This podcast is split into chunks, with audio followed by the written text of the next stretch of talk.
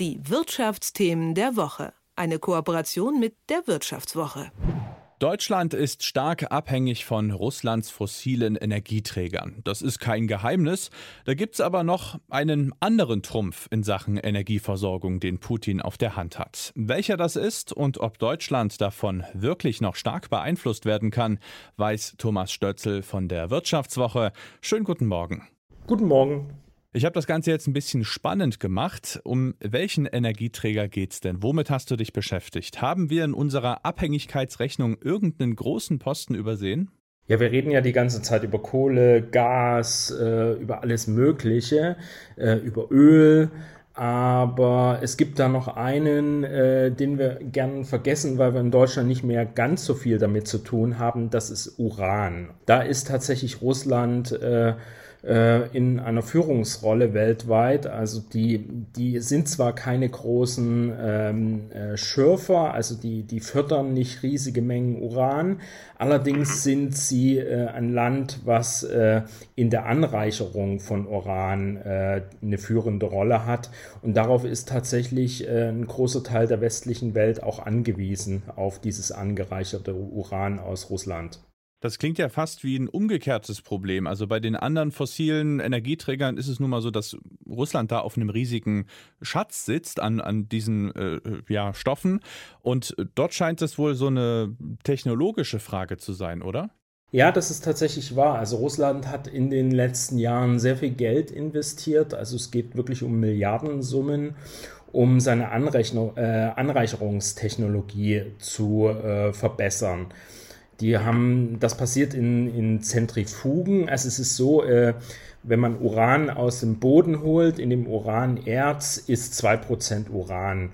Und in diesen 2% Uran sind nur 0,7% äh, ähm, Uran 235. Das ist aber das Uran, was leicht spaltbar ist. Der Rest besteht zum größten Teil aus Uran 238, der ist relativ schwer spaltbar.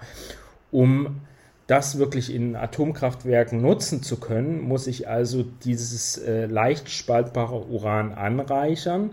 Ähm, das passiert in Zentrifugen, da dreht sich quasi, das wird, äh, da wird Uranhexafluorid äh, draus gemacht ähm, aus, dem, aus dem Uran.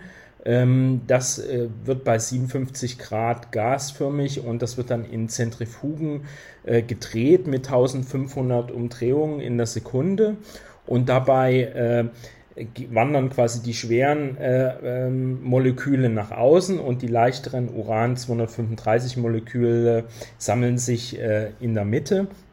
Und die kann man dann quasi absaugen. Und so wird Uran angereichert. Ähm, äh, bis man irgendwann so auf 5% äh, kommt. Äh, das ist so für Atomkraftwerke das Übliche. Es gibt aber auch neuere Reaktoren, äh, zum Beispiel in den USA sind die geplant, ähm, die brauchen bis zu 20% Uran. Und äh, da ist Russland tatsächlich äh, der einzige Hersteller, der sowas herstellen kann. Ich habe von dir vorab so ein paar äh, Bilder, aber Satellitenaufnahmen zugespielt bekommen, wo man wirklich diese gigantischen Anlagen sieht. Also hat es quasi der Rest der Welt ein bisschen verschlafen, da aufzuholen. Kann man überhaupt auf diesen Zug noch mit aufspringen? Ja, kann man, das wird aber ein bisschen dauern. Also es ist einfach so, dass äh, vor allen Dingen die USA haben da, äh, ja, man möchte fast sagen, geschlafen über Jahrzehnte. Äh, die hatten einfach, als sie die Atombombe äh, hergestellt haben in den 50ern, 40ern, haben die große Mengen angereichertes Uran hergestellt und hatten einfach große Lagerbestände, von denen sie dann die folgenden Jahre ähm, gelebt haben. Sie haben einfach äh, da hoch angereichertes Uran rausgenommen, haben ein bisschen verdünnt und haben es in die Atomkraftwerke gesteckt. Und äh, später, als dann die Lagerbestände langsam äh, weniger wurden, da hat man dann angefangen, auch in Russland zuzukaufen, weil es einfach günstig war. Dort ist Energie billig, dort sind Arbeitskräfte billig, die Technik ist gut. Und von da hat man sich da äh, nicht so stark äh, engagiert, äh, da neue Anlagen zu bauen. In Europa ist es ein bisschen anders. Europa hat Anlagen, ähm, Orenco sogar in Deutschland, in Nordrhein-Westfalen Allerdings sind die, ähm, ähm, sind die nur geeignet im Moment, um äh, leicht angereichertes äh, Uran herzustellen, also bis, äh, bis 5% ungefähr. Jetzt hat ja nun Deutschland den Atomausstieg beschlossen. Ende des Jahres ist Schluss. Da könnte man doch jetzt sagen, muss uns eigentlich als Deutschland gar nicht interessieren, oder? Naja, Deutschland äh, interessiert es natürlich aus zwei Gründen. Ne? Nummer eins äh, ist es nicht so, dass wir gar kein Uran mehr brauchen. Ähm, wir haben zum Beispiel den Forschungsreaktor in München. Der braucht sogar 92-prozentiges Uran, also das ist wirklich waffentauglich. Und ähm, das bekommt man nicht von den USA, das hat aber, äh, das haben die Reaktorbauer allerdings aus Russland bekommen. Und das ist äh, die einzige Quelle im Moment, äh, wo man das herbekommen kann. Und ähm, der zweite Sachverhalt ist einfach, Amerika ist abhängig von russischem Uran zu einem gewissen Grad. Ähm, die importieren 1, äh, bis zu 1,3 Milliarden äh, Dollar Uran im Jahr. Ähm, und gleichzeitig ist natürlich in Europa die Diskussion mit Gas und man muss natürlich dann in den ganzen Subventionen zwischen Amerika, äh, Europa auch so ein Gleichgewicht finden, dass nicht eine Seite da stärker belastet wird als die andere. Äh, von daher ist das, äh, ist das durchaus äh, diskussionswürdiges Thema.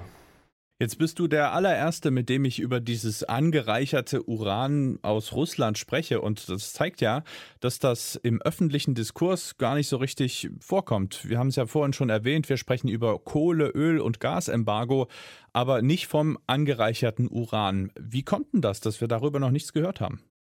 Es ist halt nicht so ein offensichtliches Problem, weil es in der Bevölkerung nicht direkt ankommt.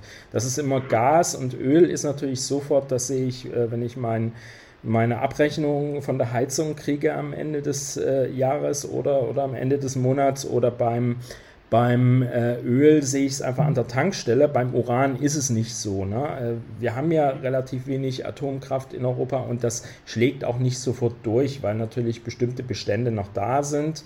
Ähm, aber die brauchen sich natürlich mit der Zeit auf und äh, wir haben natürlich das Problem, dass äh, dieser Konflikt, wie er im Moment sich darstellt, einfach äh, nicht so schnell äh, weggehen wird.